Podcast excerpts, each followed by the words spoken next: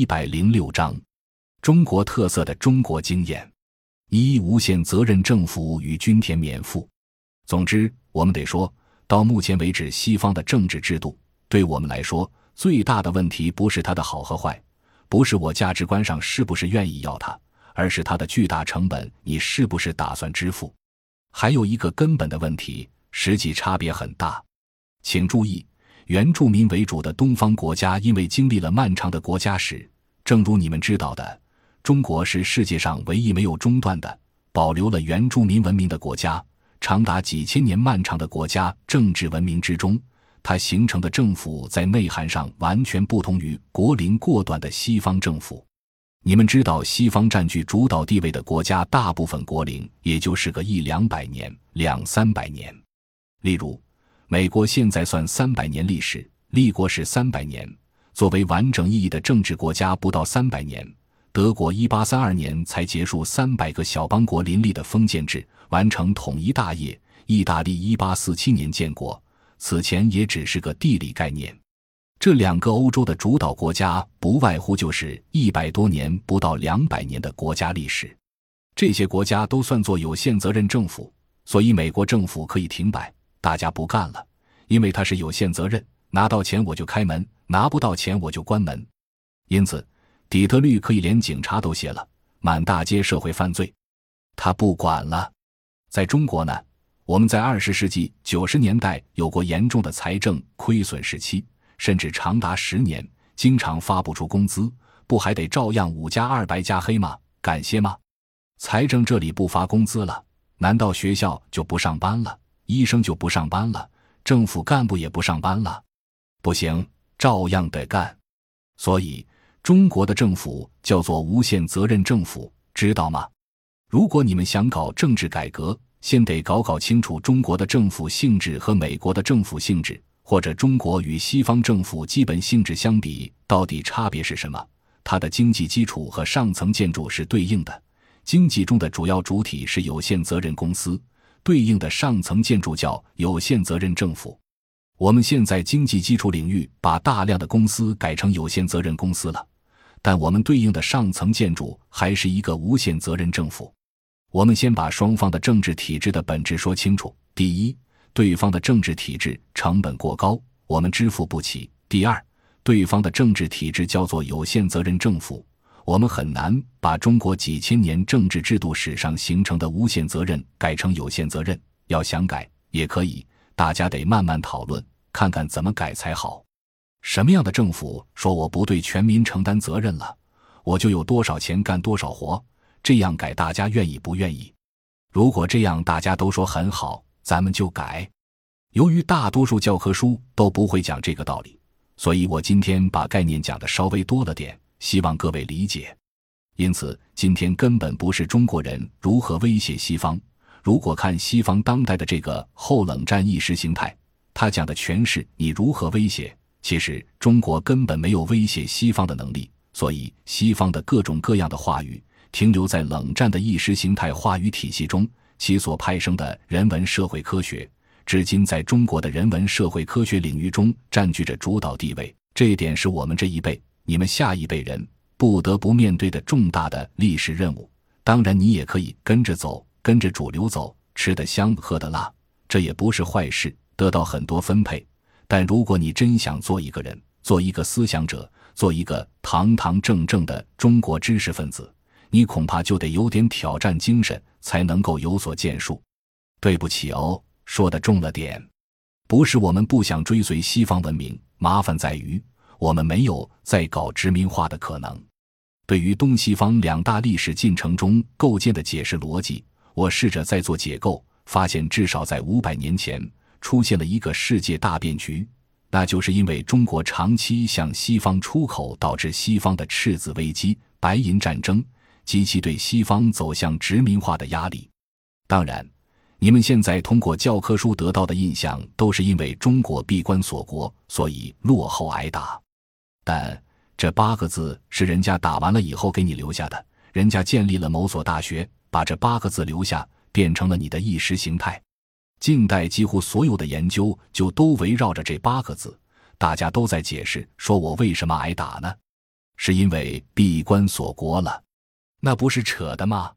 中国长期以来都是一个贸易盈余的国家，而且是世界最大贸易盈余国。一八四零年被打之前，中国的 GDP 占全球百分之二十八，比现在高多了。当时的人口是全球的百分之十七至百分之十九，但 GDP 大大高于人口占比。而当时中国出口得到的白银储备有多少呢？我们当时是把白银作为货币的国家，曾经占有全球百分之六十的白银，就跟二战之后美国占有全球百分之六十的黄金几乎是一样的。别以为 GDP 上去就站住了，不对，挨打的原因恰恰是因为贸易盈余太大，恰恰是因为出口太多。为啥出口多了呢？中国自宋代以来，西域陆上贸易中断，海上贸易开通。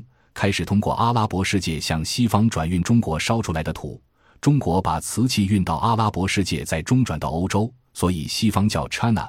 中国人拿点煤，拿点柴火，把中国的土烧成各种形状就送出去了，靠海船大规模向外出口，带出了阿拉伯世界对南欧的禁银，世界地缘格局由此发生了改变。那中国大量回流的主要是白银，导致从明朝开始。中国以一条边法为标志，形成白银币制。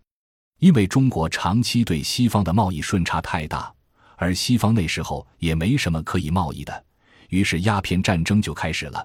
打了两次鸦片战争，到了到一八七零年前后，用鸦片贸易的方式，才使中国出现了贸易逆差。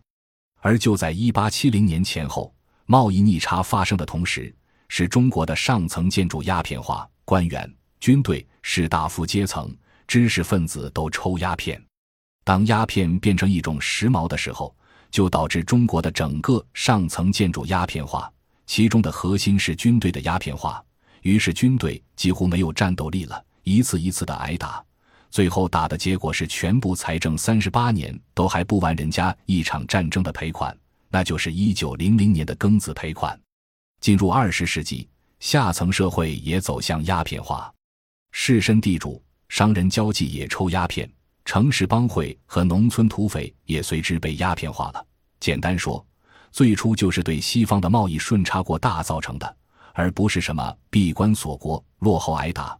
人家要的就是改变西方贸易逆差。在殖民化时期，我们没有打出去，而是被打了。所以到工业化时期，在产业文明时代，你想学习西方按产业文明时代的路走，却走不成。因为中国人太多，举个例子，非得要姚明盖一小孩的婴儿背，那可不是顾头不顾脚吗？人口太多，不能对外搞殖民化，大量输出人口就学不了西方。我们一百年来的知识分子都想学西方，全盘西化最好。二十世纪五十年代的全盘苏化也是全盘西化，别以为有什么差别，左派右派都一样。所以在二零一一年。辛亥百年的时候，我在清华大学有个演讲，叫《告别百年激进》，讲的就是知识分子一百年的激进导致的结果是什么。我们能不能稳一点？既然走不得西方的路，那我们实际上是在走什么路？中国恰恰是走不了西方的路，才在近代以来出现了一次本土化的重大的制度改变，那是历朝历代都有做的事情，叫做“耕者有其田”，被我们叫做土地革命。二十世纪上半叶打了三次土地革命战争，最终形成了土地平均分配，是几千年以来农民的基本诉求。所以，历朝历代的开国之君都得给农民做四个字的事：均田免赋。其实分开是两件事，均了田还得免赋。任何一个均田免赋的朝代都能维持两百年朝代周期。我国一九四九年给农民均了田，二零零六年才给农民免了赋。现在尚处在稳定期，虽然免赋晚于均田半个世纪，但毕竟实现了均田免赋，跟历朝历代并无二致。西方，特别是美国，为了防止在亚洲受长期中华文明影响的东亚圈都发生均田免赋的政治革命，于是他率先去把军事占领下的日本重新分了地。美国大兵占领了日本，强迫土地主把地献出来。朝鲜是一九四五年。二战一结束，金日成领导下先把地分了。朝鲜是当时朝鲜半岛上富裕地区，因为工商业集中在朝鲜，地一分，工商业主纷纷以为其财富受到威胁，于是地主和工商业者为主，大约二十七万人逃往韩国，加强了韩国政府反对土地革命的力量。就像五十年代中国把藏区周边云南、甘肃、青海全都搞土地改革了，这一代的头人、奴隶主纷纷逃往拉萨，二者道理是一样的。所以韩国坚决反对分地。韩国的农民说：“北方的哥们分了地，凭什么我们就不分？”于是韩国大量发生了革命，农民革命甚至已经打到了汉城郊区，要求朝鲜救急。朝鲜就这么爆发了战争，但他被西方定义为是朝鲜的侵略，绝口不提韩国的土地革命。根据冷战意识形态化的解释，台湾被说成是和平土改、科学土改、合法土改。可你们想想，当时台湾人口多少？六百万不到。从大陆去了多少？大约一百五十万，相当于增加了四分之一。怎么养活？其中有八十万国民党士兵都是外省人，一人手里一把刺刀。台湾有多少土地主？哪个敢对抗？你们今天把它叫做和平土改，没有国民党士兵的八十万刺刀，怎么能土改？今天的社会科学界如此的荒唐，基本背景不看，非得说那是在美国自由民主制度的帮助下实现了一次和平土改是不错，但没有暴力背景能和平吗？横看东亚这片，中国大陆先土地革命，同期引起了重大影响。整个东亚片，无论何种主义、何种意识形态、何种制度，都全面实行了均田制，因此进入东亚稳态社会。什么意思呢？诚然，都有下层社会，但下层都有财产。因此，看日本今天，尽管农民人口剩下五百八十万，尽管高度工业化、城市化。但日本农村仍然是平均的小农户，户均农地规模现在也不过是两公顷。到现在为止，不论他换什么党执政，都不敢像本国的某些重臣一样，坚定地主张工商业资本进入农业。过去，日本曾经有过这样的主张，但做出这样改变的人都下台了。后来虽然延续了这项政策，但外部工商业资本进不去。因为农村中几乎全部是综合农协垄断控制，任何工商业资本进来打不动，因此日本农民通过自己的综合农协得到百分之六十以上二三产业的收入，农民的收入高于城市居民收入，这是日本的政策，长期稳定。总之，整个东亚社会都是平均分地的，因此本国也只是平均分地的东亚之一。感谢您的收听，本集已经播讲完毕。喜欢请订阅专辑，关注主播主页，更多精彩内容等着你。